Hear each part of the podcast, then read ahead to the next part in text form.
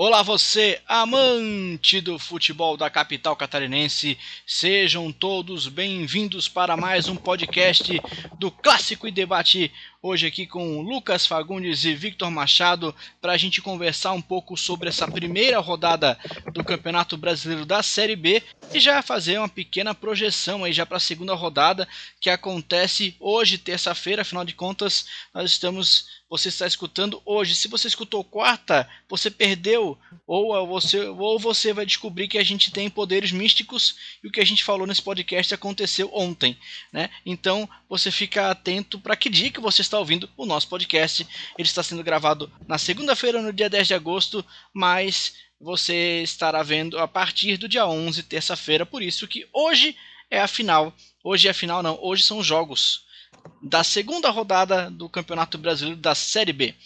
Vamos começar a falar sobre o, o Havaí. O Havaí que teve melhor resultado na primeira rodada, por isso já quero dar as boas-vindas aqui ao nosso querido comentarista que fala dos assuntos do Leão, mas também da Pitaco no Figueirense, assim a gente mistura tudo que é bem divertido também. Victor Machado, uma boa noite para o amigo. É, vitória importante, né, para começar o campeonato, para dar aquele primeiro pontapé em casa, né, mesmo sem torcida, mas conhece-se o gramado, pelo menos isso, e uma boa vitória do Havaí para começar essa caminhada na Série B que vai ser difícil, né? Boa noite, Alan. Boa noite, Lucas. Boa noite a todos que nos ouvem. É, eu vinha pedindo pelo menos um empate. Acreditava que o empatezinho estava bom, né? Que a gente não, não sabia mais ou menos o que o Havaí podia proporcionar. Mas veio a vitória. Excelente. O Havaí jogou bem.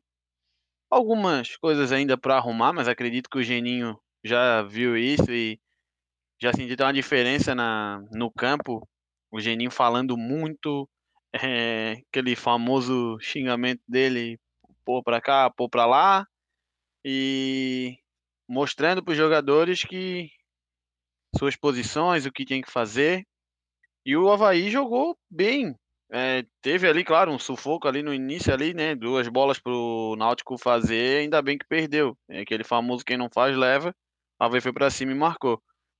Eu vi um Havaí diferente, inclusive o Capa, que é um dos jogadores que eu meio mais falo assim que falta alguma coisa, ele sabe atacar, sabe marcar, mas peca no cruzamento.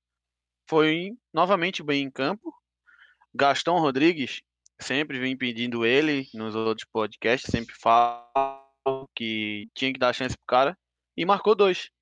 Então, Havaí mostrando que tem elenco e que se quiser jogar, vai chegar, vai brigar pelo acesso. E é, torcer agora, jogo contra o Paraná, né? Vai jogar duas fora. Primeira é contra o Paraná.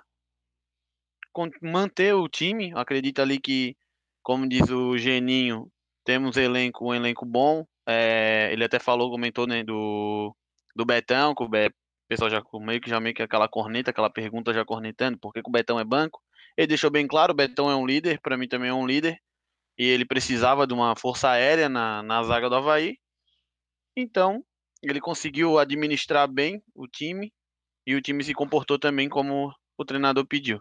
Então, acredito que o Havaí continuar nessa pegada do primeiro jogo vai como trazer uma, a, os, os, seis pontos né, que, dos dois jogos fora de casa.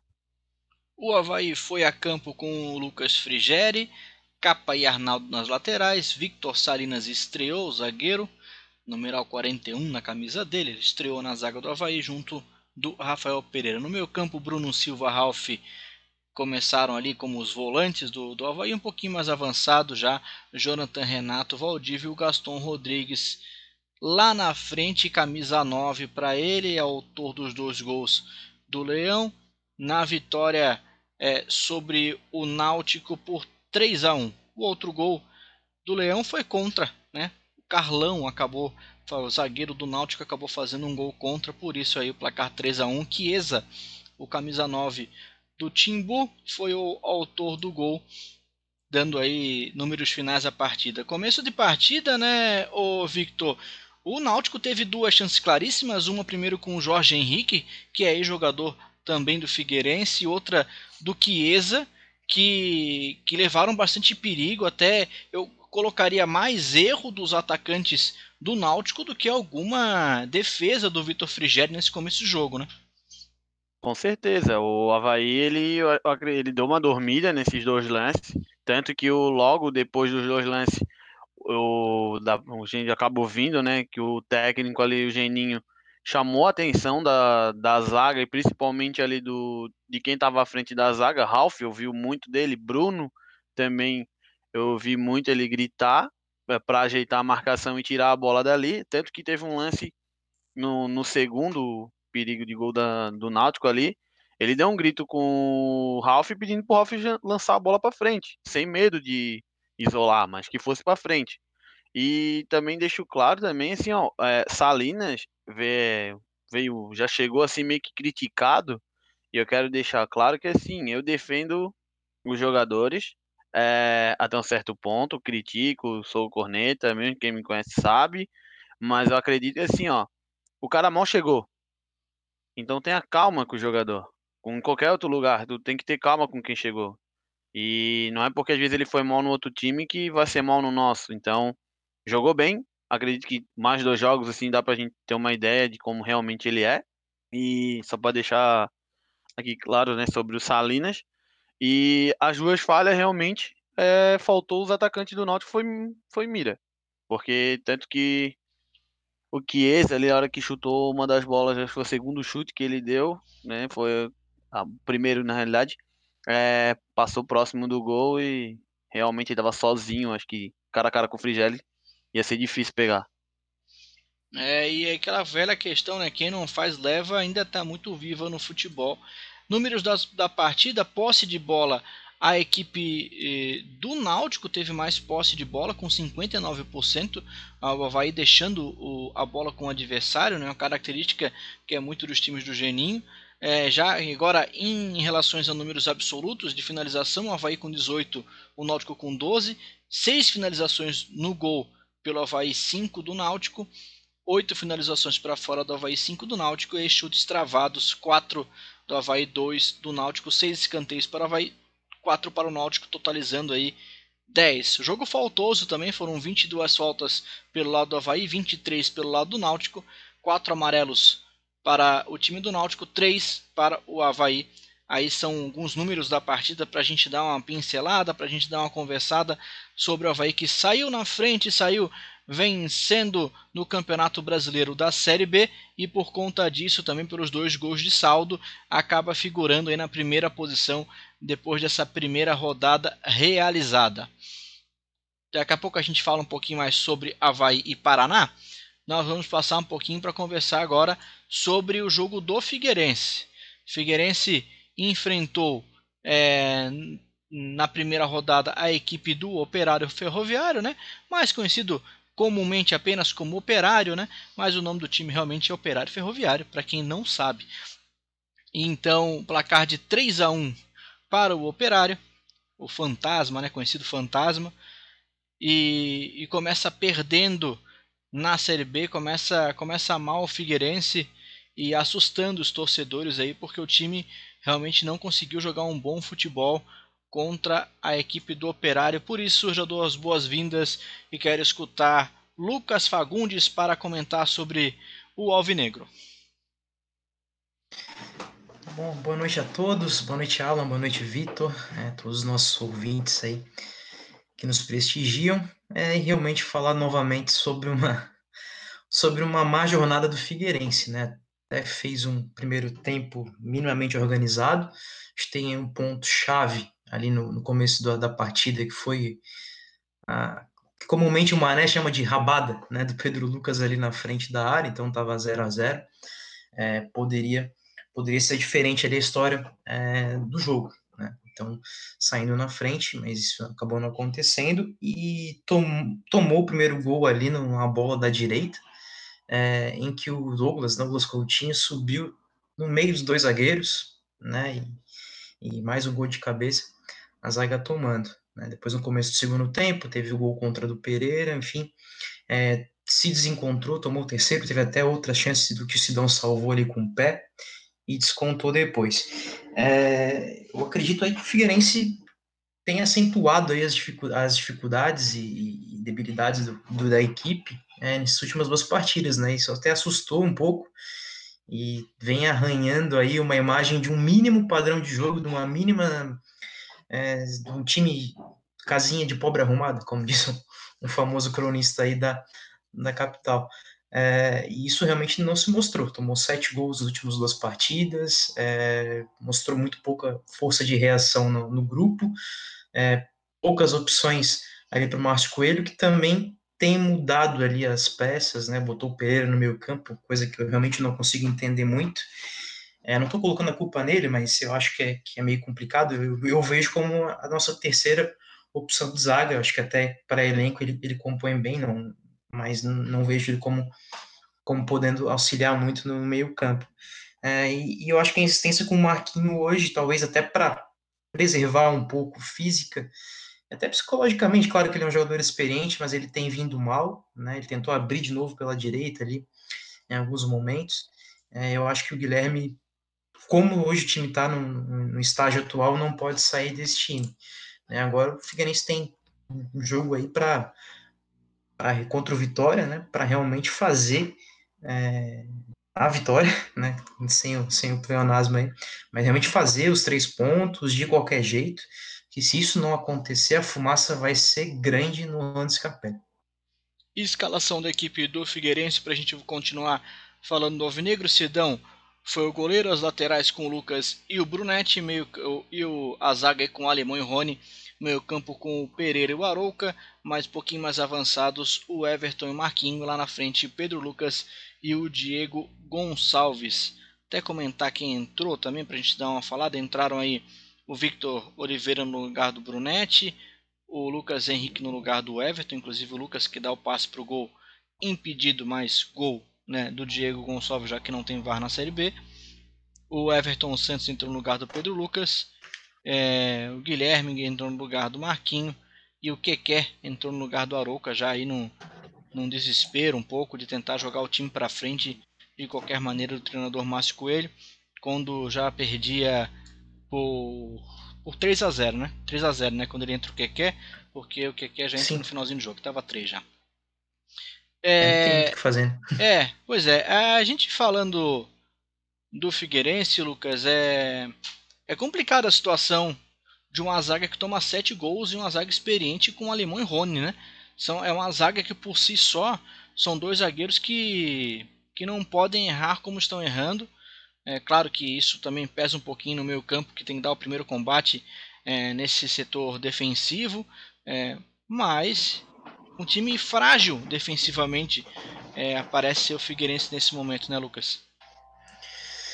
Sim, e até essa não era a tônica ali pré-pandemia, pré né? Até a gente entendia que o Figueirense estava minimamente sólido ali na defesa, mas nas últimas duas partidas realmente foram bem complicadas, né? É, literalmente no primeiro gol eles tomaram, eles bateram cabeça, né? Quase bateram cabeça, literalmente. É, e, e também Lucas, o time tá desequilibrado, né? Nem foi o Rony com o alemão, tá? Bate em cabeça, Brunetti e alemão, porque o Rony não nem dentro da área quase, ele estava quase saindo dentro da área, não sei onde é que ele tinha ido marcar, quem que ele tinha ido marcar, mas ele estava bem é, deslocado da posicionamento original do zagueiro. O alemão tem que se deslocar para frente para tirar o buraco, aí vem também se deslocando o Brunetti para fechar. fechar, que é normal, mas parecem que não treinaram essa marcação de alguém vindo é, de encontro à bola, né? Porque o, o Douglas Coutinho brincou para cima dos dois zagueiros nesse cabeceio do primeiro gol do Operário. Sim, cara, cabeceou livre, né? Isso assustado. É claro que aí, aí no segundo gol também tem a questão da. Quem vai cobrir no meio da área é o Arouca e sobra é, limpo. Não, terceiro, perdão. Sobra limpo ali pro, pro, jogador do Operário fazer o gol. Então, o time está desequilibrado, né? Perdeu o mínimo que tinha, que eu acreditava que tinha, né? Então, acho que tem muita coisa para mexer, principalmente ali a cabeça da área e todo o balanço defensivo, né? Entender quem, quem que vai fechar, quem que vai acompanhar, enfim, é, com, as pontas, o meio, e, isso está tá bem, tá bem bagunçado na equipe. né, somado a isso, eu vejo aí como as peças que entraram, tirando até o Lucas, que, que já, já vinha, entrou no Catarinense e, é, e é, parece ser um articulador, enfim, mas é um garoto também, não dá para colocar. Lucas Henrique, é, você fala, né? Isso, Lucas Henrique, o meia, né? É, a pressão toda nele, né? Eu acho que dificilmente aí ele, a gente ele, vai conseguir sair dessa desse problema né, é, da, da, equipe. Ele não é o, o, o a peça para entrar e mudar a tônica do jogo, né? É não, um garoto ainda, tem muito a crescer, mas entrou até um pouco assustado. Talvez, eu não sei o scout de todos os passes dele, mas ele acertou um passe. O gol foi o único passe que ele acertou. O resto no meio-campo estava com uma dificuldade incrível de dar um passe. Mas até até dá para dar uma relevada nisso por conta de entrar num segundo tempo com um jogo é, desfavorável, querendo mostrar jogo, então querendo tocar na bola o tempo todo. Então acaba querendo ou não que os erros ficam mais aflorados, né? Sim, é, o Figueirense vai, vem trazendo aí jogadores também que, que são apostas, né? Então é, é meio complicado a gente projetar a equipe né, em relação com, com o elenco que se tem hoje e com o que se está vizinhando de reforço, até pela situação financeira, então a gente ainda vai projetar o Vitória um pouco mais para frente e, até a sequência da Série B, mas é um cenário nebuloso no Scarpelli. É, hoje a gente já trouxe a informação, inclusive já já já está no Twitter. Nesse momento que a gente gravou, a gente já publicou no nosso Twitter. Dois reforços já foram é, divulgados: o Giovanni meio campo e também o Matheus Neres, os dois vindos lá da Inter de Limeira mas tem passes diferenciados. Os dois estavam emprestados na Inter de Limeira, mas o Giovanni atleta, atleta do Atlético Paranaense e o Matheus Neres é atleta do Palmeiras. Então os dois, o, pelo que a gente deu uma analisada aqui por cima até antes de a gente começar a gravar, o Giovanni parece muito um pouco mais um meia de articulação, mas ainda assim, né, até por conta de jogar na Inter de Limeira, ele tem um, um, mapa de calor um pouco mais defensivo, né, até por causa do time, mesmo a Inter de Limeira que joga um pouquinho mais reativo. E o Matheus Neres já tem um mapa de calor bem mais defensivo, realmente mais para volante, até mesmo é, zagueiro. Né, a gente vai aguardar um pouco, são jogadores que chegam com pouca informação, né, jogam no interior paulista, é, então a gente tem que aguardar para ver como que eles chegam aqui no Scarpelli, se eles conseguem contribuir. É, por enquanto, ninguém conseguiu contribuir, Lucas. Dos que chegaram, Sim. Ninguém, ninguém conseguiu é, é chegar e entrar no time titular e já desbancar quem estava jogando. Pelo menos por enquanto. É, sim, são todas apostas, né? Até demonstra a natureza do que, do que tipo de reforço que está vindo para o Figueirense. Não estou denegrindo aqui a imagem dos jogadores, mas é, pela dificuldade financeira, são todos jogadores que estão vindo com salários pagos. O Gabriel Lima pelo Corinthians, o, o Giovanni, pelo Atlético Paranaense. Do Palmeiras, provavelmente deve ter alguma composição. O Figueirense não deve estar pagando tudo. Então, é, é muito. O cenário está tá complicado em relação a, as, movimentações de mercado. Então, basicamente, todos os jogadores que chegaram aqui para a sequência da Série B, o lateral direito, o Lucas Carvalho, é, o próprio Giovanni, o Matheus Neres, o Keké, o Gabriel Lima, é, são apostas, né? Eu não vejo aí nenhum deles como. Talvez o Giovanni, foi até elogiado pelo que, pelo que se viu, mas mesmo assim nenhum deles chega, pega a camisa, vai jogar e vamos ter a, a certeza de que vai contribuir de uma forma tão efetiva, mas a gente vai torcer, claro, porque são, em, na sua maioria, jovens que, que querem mostrar. Ô Lucas, antes de a gente projetar é, o Havaí e Paraná, para botar o Victor no jogo também de novo, é, tendo, tendo esse cenário do Figueirense de pouco, pouco dinheiro, tendo esse cenário brasileiro de maneira geral é, da crise pandêmica, né? Que, que dinheiro é mais difícil de aparecer. É, não era necessário que o Figueirense tivesse como diretor do departamento de futebol alguém mais experiente do que o Sorriso? Porque, é, porque eu já eu dou o meu comentário para tu ver o que, que tu acha também. Porque eu acho que o Sorriso não sei se tem um leque tão grande de experiência, de conhecimento do futebol, de radar, eu quero dizer, o conhecimento nesse sentido, de radar de futebol, para pincelar algum jogador que ele já viu jogar em algum momento, sabe? É, no contato com vários empresários de diversos polos do Brasil. Não sei se ele tem esse, esse radar tão grande assim. E, e me parece que, que deve ter jogadores de melhor qualidade no Brasil esperando uma oportunidade né, para jogar num time de Série B. A gente olha o interior paulista ali com com muitos jogadores interessantes. Talvez até o Giovanni e o Matheus Neri sejam esses, alguns jogadores interessantes assim que venham despontar aqui. Mas eu queria tua opinião sobre isso. É tudo nas costas do Márcio Coelho ou a gente tem que abrir um pouquinho mais esse leque de cobrança também? Então, acho que, de repente, em relação ao Luciano Sorriso, a gente tem que pensar também na questão do, da saída do Felipe Gil, né? E o quanto que, pelo que se coloca, isso também seguiu, é, isso surtiu, caiu mal no grupo, né? É, enfim, chegou um outro profissional, enfim, em detrimento de um outro que tinha mostrado, né, que, que, que mostrou é, essa, isso que você comentou, de uma visão de mercado, que foi o Felipe Gil, né, que no, no final da Série B do ano passado, fizeram as contratações ali que mantiveram o Figueirense na Série B. Mas eu concordo contigo em relação à pouca experiência, né, que é o segundo trabalho é, Luciano Sorriso, o primeiro teria sido no Santa Cruz, e lá foi bem criticado.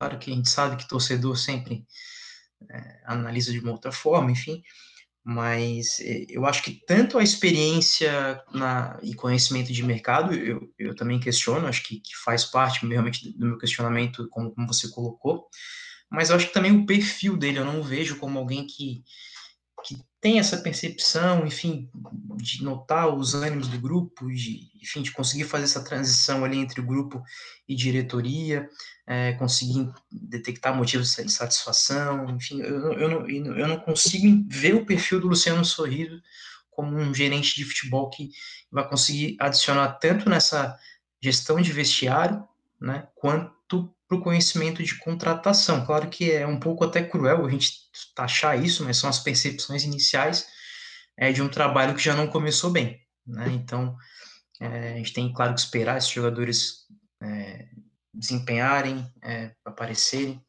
mas até então o cartão de visita não vem sendo bom realmente. É, eu, fico sempre pensando o seguinte: aquele time que jogou contra o Fluminense jogou tão bem defensivamente, é, não conseguiu vencer a partida, mas é, de maneira geral é, é, jogou muito bem, jogou jogou com muita muita consciência do que deveria estar tá sendo, o que estava fazendo, tudo isso, né? E aí a, a, a, verdade, eu fiquei só, só falei que não venceu, ele venceu de 1 a 0 tá? É, mas, mas o que eu ia dizer é o seguinte: aquele time deixa de desaprender a jogar bola é porque não parece os mesmos jogadores, sabe? A gente analisa quase, quase que é o mesmo 11 inicial, tirando alguma outra peça, mas um time sim, que parece completa, parece 11 outros jogadores. Alguma coisa nesse meio, nesse meio tempo aconteceu. Ah, tem pandemia, nananana, tem tudo isso. Mas o jogador não desaprende a jogar futebol.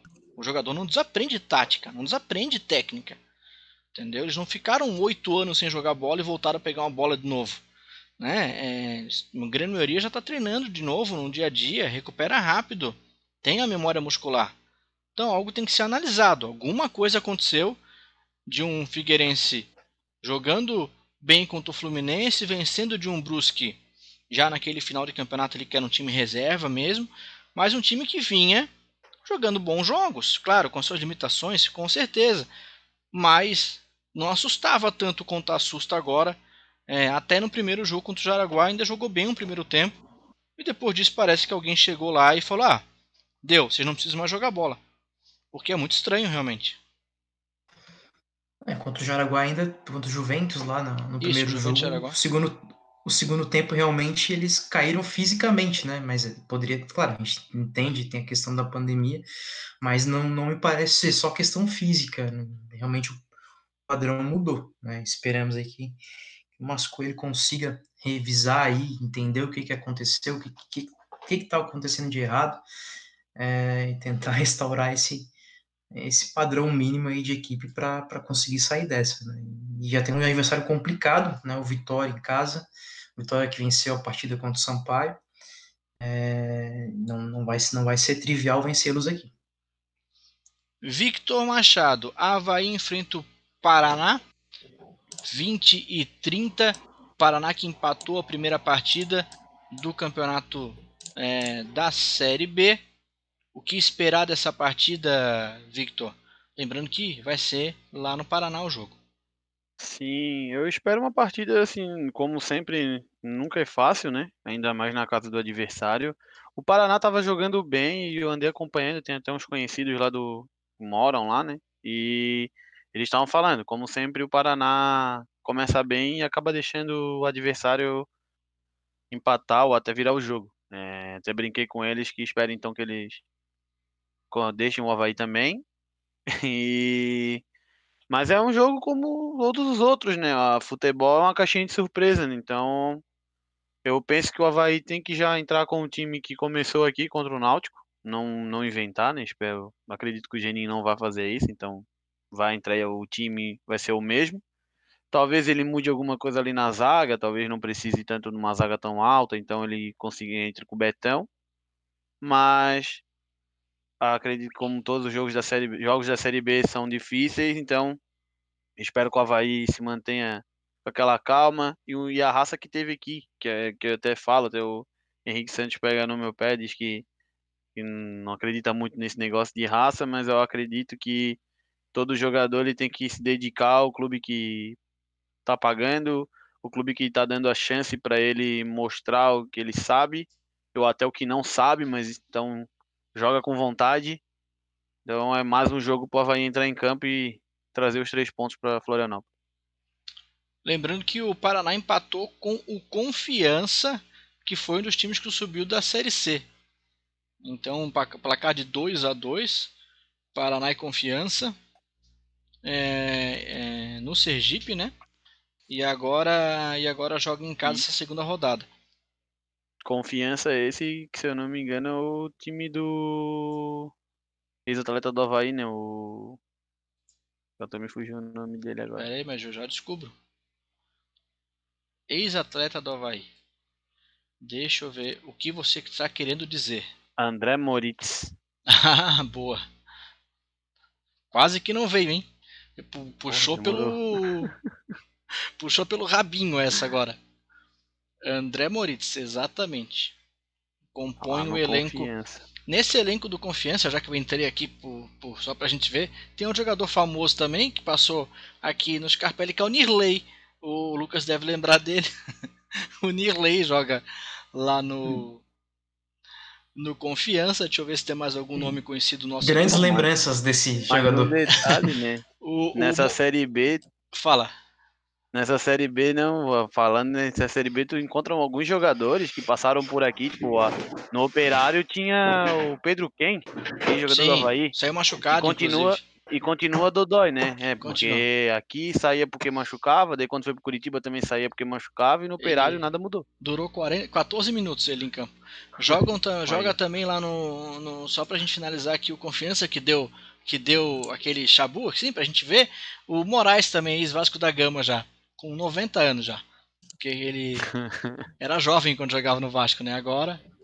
Vamos só dar, vou dar uma só passadinha pelo Paraná para a gente dar uma, dar uma olhada no, no elenco, até para começo de série B, a gente está a gente tá voltando, né, ao ritmo das competições e, e até com certo atraso, digamos assim, né? Então a gente vai vai conhecendo os jogadores é, dos clubes, né, num, com pouco mais lento do que antigamente. Nomes conhecidos nossos aqui, por enquanto, no meu olhar, é, nenhum. É, tem, tem, um, tem, um, tem um jogador interessante lá no Paraná, que é o Renan Bressan. Renan Bressan, se vocês não sabem, ele é naturalizado bielorrusso. Já jogou inclusive pela seleção de Belarus. Renan Bressan, está jogando lá no Paraná Clube e é um bom jogador. Já jogava no no Bate Borisov, que é o melhor time de Belarus. Primeiro jogo Tem um ex-Havaí no Paraná. Diga, quem é? Salazar. Ah, Zagueiro é colombiano, dois metros de altura. Ah, é verdade. verdade. Me passou aqui, verdade. eu não vi. Verdade. É, o pessoal gira, né? O pessoal vem pro Brasil, começa a girar. É interessante, vira e mexe, a gente olha o elenco e descobre que um jogador tá jogando aí no, em algum time, a gente nem lembrava mais dele. Tem o Biteco também, né? Que é o, que é o irmão do, do Matheus Biteco, que faleceu no acidente da, da Chapecoense. Ele já tá um bom tempo lá, né? Acho que ele tá uns três anos lá, pelo menos. Guilherme é, exata, exatamente. Time perigoso esse time do Paraná, vai deve tomar deve tomar certos cuidados. É, tem como melhor jogador aí na avaliação depois da primeira partida o goleiro Alisson, seguido aí do meia Sim, Renan time Bressan. bobo não. É, e o Paraná sempre complica. Mas tem essa coisa também, né? Quanto o goleiro. Oi? É o que eu digo ali que sim, né? Geralmente quando o goleiro vai bem é porque o resto do time não também não É, o time tá deixando chegar, né? Aquela velha máxima, né? É. No confronto direto entre os dois clubes, o retrospecto é melhor para o Havaí, com seis vitórias contra apenas uma do Paraná e quatro empates. É, e então... tem um detalhe também, Diga. que o Paraná ele já tomou gol de dois goleiros do Havaí, né? O César Silva e o Eduardo Martini, com a ajudinha do Vento Sul. Ah, o Vento Sul é contra o Paraná, bem lembrado então. E o César Silva que era o batedor de pênalti, né? Um César Silva era batedor de pênalti, de falta, na, na mesma época que, que, que o Chilaver batia pênalti lá no Paraguai. E o Rogério Senna estava também começando a bater pênalti, né? Ah, Rogério bater Senna pênalti, falta tal. César Silva, né? Oi? Rogério Senna aprendeu com o César Silva. tá bom. Lembro que uma época o Wilson, Wilson se encarnou em fazer isso, né? O Wilson, o Wilson bateu também, uma falta, também dois queria, pênalti, coisa é, assim. também começou a querer bater. É, te, te, quando o goleiro começa a querer o bater... O Volpe também bateu uma aqui, não bateu? Acho que o Volpe não.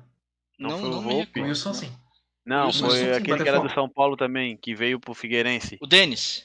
O Denis, Denis isso. Sim. Estão procurando a bola dele até hoje. Denis bateu falta.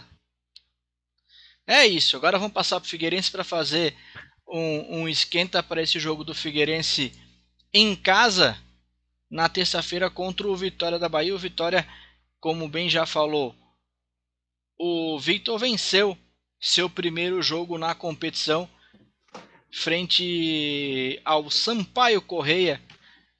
1 a 0 foi o placar. Retrospecto dos dois no confronto direto está bem igual. Três vitórias para o Figueirense, três vitórias para o Vitória e dois empates. Também um jogo bem perigoso para o Figueirense. O que a gente pode esperar dessa partida, Lucas? É, o Vitória fez a, é, fez a vitória, né? O Vitória fez a vitória. Perdão aí da, o Vitória fez a vitória, fez, fez um a 0 gol do Carleto, né? Que é um jogador aí que também já teve aqui no, no Havaí, se eu não me engano, na Chapecoense ou não. É um excelente sei, lateral. Sei que no Havaí sim. É, ele fez o gol de pênalti, né? Havaí em 2014. É, Havaí em 2014, isso. É, tem outros jogadores ali conhecidos, que é o Jonathan Bucão, o, que é o Bucão do Havaí, né? E o Gerson Magrão jogou aqui no Figueirense, o Rodrigo Andrade, o famoso Diguinho, né? Que jogou aqui no Figueirense em 2013, então tem algumas peças conhecidas. Né, é ser um jogo complicado, né? O Figueirense não pode, não pode se desesperar, se abrir é, e tomar gol e realmente complicar toda a estratégia de jogo. Né? O Vitória ele tem um treinador muito jovem, né? Até confesso que eu não conhecia, fui pesquisar, ele, ele era auxiliar técnico, Bruno Bivetti, e, e, ficou de fora também, assim como o Figueirense da, da fase final ali, da semifinal do Campeonato Baiano, né? Mas é ficou sempre um jogo complicado. Ficou em quinto lugar, né? Ficou em quinto lugar, não, não jogou semifinal. Não jogou semifinal. Né? Até o Geninho tava lá, né? Até, até junho, mais ou menos. E, enfim, é sempre um jogo perigoso, né? Eu nunca lembro de jogos tranquilos com a vitória aqui. Claro que isso é histórico, isso é, isso é mais antigo. É, e da forma como está hoje o time, como está se comportando, todo cuidado é pouco, né? Não tem que jogar de uma forma compactada, tentando especular o jogo, não dá para partir para cima, é, para não se complicar, ainda mais com a irregularidade que, que a defesa tem mostrado né, nesses últimos últimas partidas. Mas é um jogo complicado realmente e eu acredito que vai definir é, os rumos da, da, de uma permanência do, do Márcio Coelho. Tá? Se o Márcio Coelho sair desses dois jogos sem ponto ou com apenas um ponto, que depois tem, tem Cruzeiro, né? Eu acho muito complicado ele ele permanecer no, no elenco, no, no comando. E aí, tendo essa perspectiva da saída do Márcio Coelho, quem, quem seria o nome mais forte nesse momento, na sua opinião, Lucas? O nome mais comentado é o do Jorginho, né, que fez a campanha com, com o Juventus.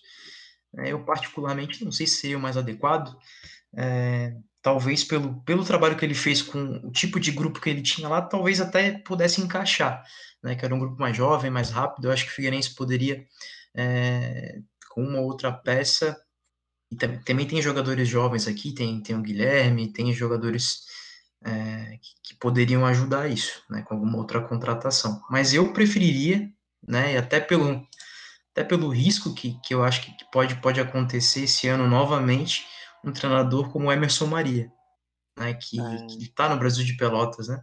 Eu, eu gostaria de vê-lo novamente no, no Figueirense.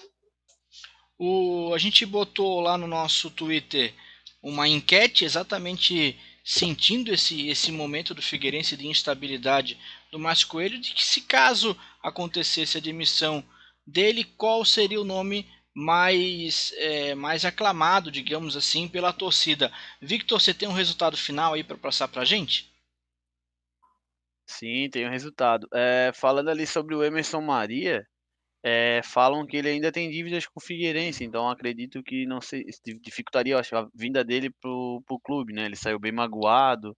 Ah, mas, é, mas, é era, outra, mas era outra gestão, né? Ô, ô Victor, é, era outra gestão. É, tem isso também. É, eu não, eu não sei, eu sinceramente eu não sei se os jogadores que saíram em dívida com a, com a Elefante é, não voltariam a jogar no, no Scarpelli, sabe? Eu acho que voltariam sim.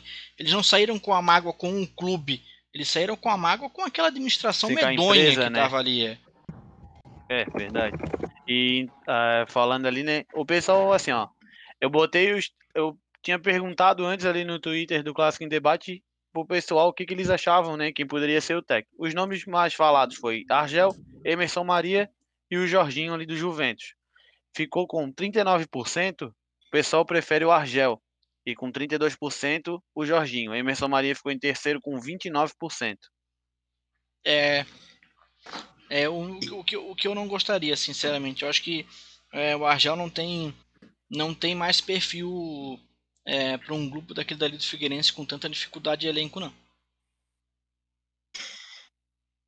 Fala, é, eu acompanhei Fala... uma conversa e também falei com alguns, alguns amigos alvinegros e eles falam que assim seria bom o Argel por qual motivo? Tirar o Figueirense da zona e manter na Série B, que é mais ou menos o que o Figueirense, né, essa diretoria está querendo que não pensa tipo, já num, num, acesso, né? Ah, claro, se um acesso é. para qualquer clube é, é excelente. Mas, Mas pensaria primeiro em manter na Série B, não cair para C e ano que vem aí sim fazer todo um projeto para poder subir. Mas não. seria o Argel para tirar da, da degola ali, né? Já começar pelo menos um, uma caminhada boa. Tudo bem, mas não é, não é, ele não tem uma ele não tem um, um mapa da mina que que qualquer time que ele pegue não vai ficar na zona de rebaixamento e vai se manter na divisão. Bem, é, sabe? É, e não acho que um Rai não cai no mesmo lugar também, né? É, o que eu acho é que o Argel tá fora já do patamar do Figueirense e eu acredito também que o Figueirense não, não tem condição de ir no Brasil de tirar o Emerson Maria. Então eu é, eu acreditaria mais no Jorginho. Mas desses três não, salário, acreditaria quem você tem mais chance de vir. Né? Eu traria o Emerson Maria, mas eu, eu também. acredito que não tem essa condição. Se, eu, se tivesse dinheiro para trazer de, desses três, né? Se não, tivesse, se não tivesse problema financeiro desses três, desses três eu traria o Emerson Maria. É, eu, eu penso também que se fosse pro Figueirense contratar assim, traria agora, né? O Jorginho por causa das finanças, né? É, mas aí exatamente, Victor, é tem razão. Se, se levar em consideração também a parte financeira, eu acho que desses três nomes que a gente levantou aí junto aos torcedores, é o Jorginho seria o nome mais de melhor custo-benefício, né? Mas também não garante que, que ele vai salvar muita coisa, né? Lembrando que ele, ele é muito experiente no futebol, isso ninguém pode tirar. Um cara com uma carreira muito, muito interessante no futebol, como jogador, como torcedor, como treinador, não tanto assim. né, ainda requer trabalhos é, mais fortalecidos, né? Então seria o time é, do Figueirense seria talvez o mais o maior trabalho que ele teria para na carreira dele. É, ele até ele teve um problema pessoal, né, que foi a perda de um filho, porque ele, ele, ele era um auxiliar técnico do, do Palmeiras em 2009, é, acho que foi o Luxemburgo, o Luxemburgo saiu e ele assumiu e o time fez algumas vitórias, acho que em 10 jogos fez 6 ou 7 vitórias, assumiu a liderança e o Palmeiras estava negociando com o Murici, trouxe o Murici, o Palmeiras teve outros problemas, lesão, enfim, perdeu o campeonato 2009, que é o que o Flamengo venceu.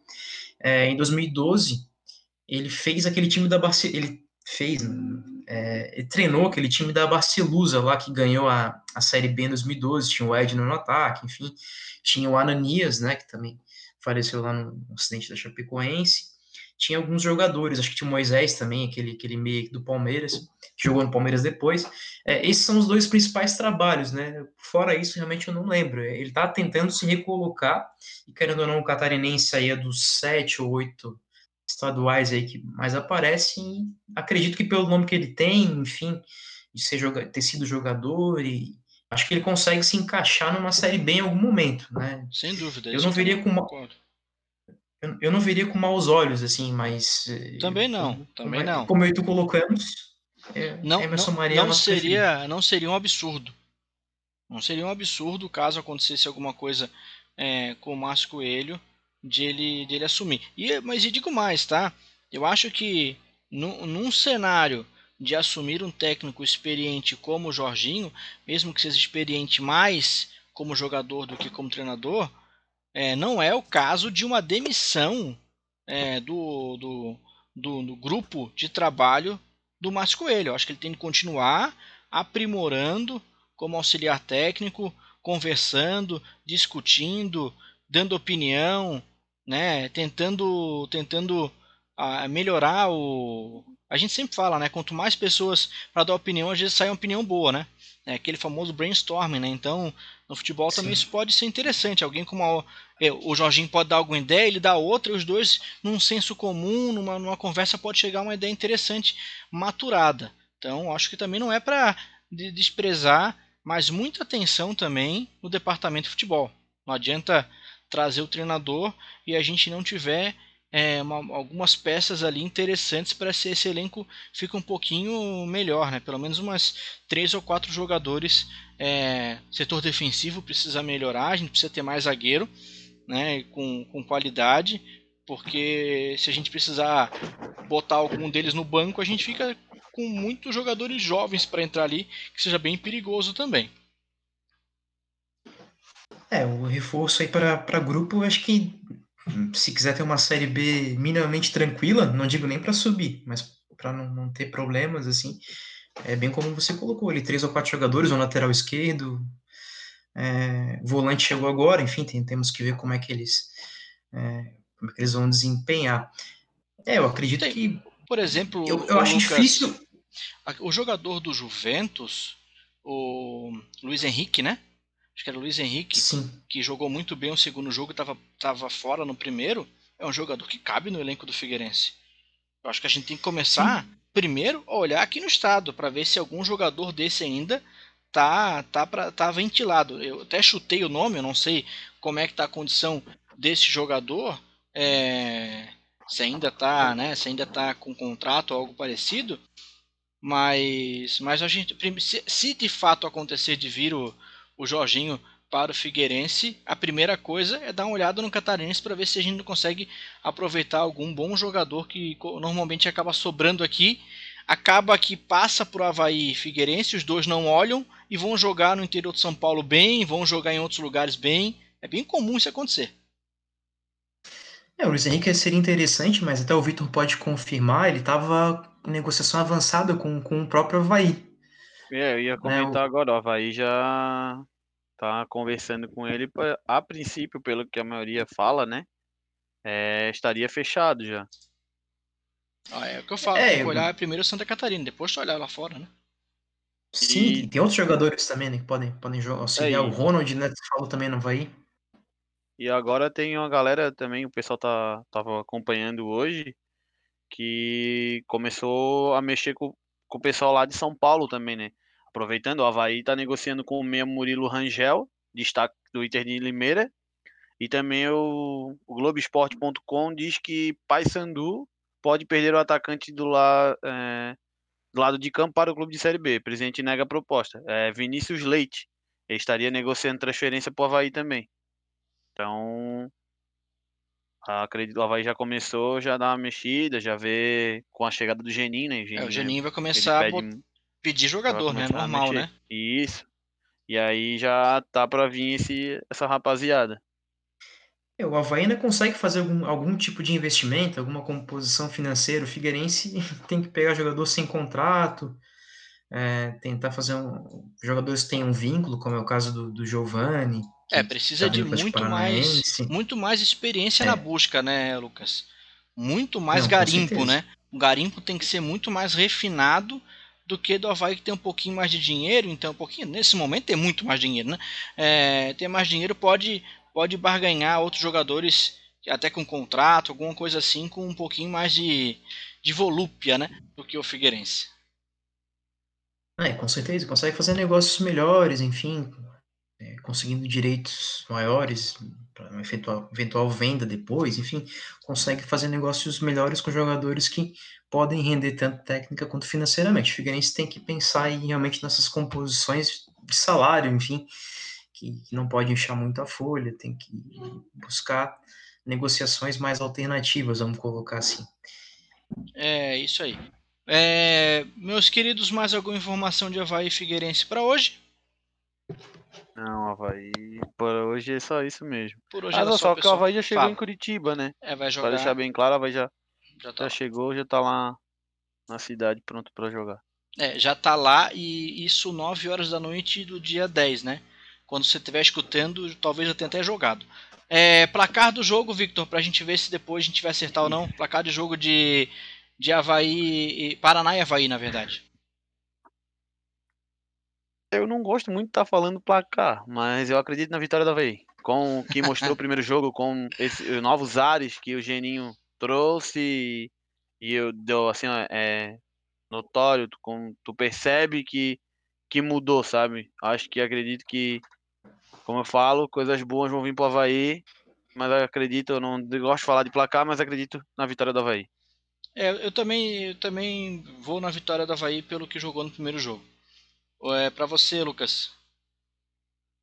Havaí Paraná 0 a 0 é, E aí a gente vira a página no caso do Figueirense, Lucas, para você. 2 a 1 pro Figueirense, sofrido com gol do alemão aos 48. É pra matar uns três de coração, né? Cara, não temos um dia de paz. É, torço muito por uma vitória do Figueirense, mas eu acho que o empate já é um excelente resultado tendo a situação do time no momento. É, e para você, Victor? É, eu penso que assim, ó, ó, pelo que o Figueirense vem apresentando desde o Catarinense, o primeiro jogo, o Figueirense perde para o Vitória. Os três resultados possíveis a gente fez aqui. É, e, só complementando o Paraná, fala. Paraná ele só tem um aproveitando que vocês lembraram do jogador que fez o Figueirense passar raiva, o Alvinegro passar raiva, eu vou lembrar do jogador que fez o Havaiano passar raiva que está no Paraná, o Luan Volante. Oxi.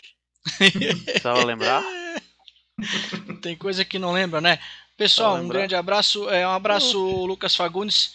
Até a próxima semana com mais um podcast do Clássico Debate. Um abraço, Alan, um abraço, Vitor, todos os nossos ouvintes aí que nos prestigiam. Torcer pela recuperação do Figueirense. É, para que semana que vem, a gente, para que no próximo podcast a gente consiga falar de, de ambiente melhor, né? Pelo menos um pouco melhor no Scarpelli. Um abraço, Vitor. Até a próxima. Abraço, Alan. Abraço, Lucas. A todos que nos acompanham no Clássico em Debate. E Vitória do Havaí, que o Havaí permaneça vencendo, jogando bem, com raça. Urra Leão. Bom, ficando por aqui, a gente volta semana que vem. Obrigado por nos escutar no YouTube. Se você está vendo pelo YouTube, ative as notificações. Também já se inscreva no canal para receber sempre os nossos podcasts. Se tiver no Spotify, você, por favor, nos siga para é, sempre saber das novidades das, dos nossos podcasts. A gente vai ficando por aqui. Voltamos semana que vem. Até breve. Tchau!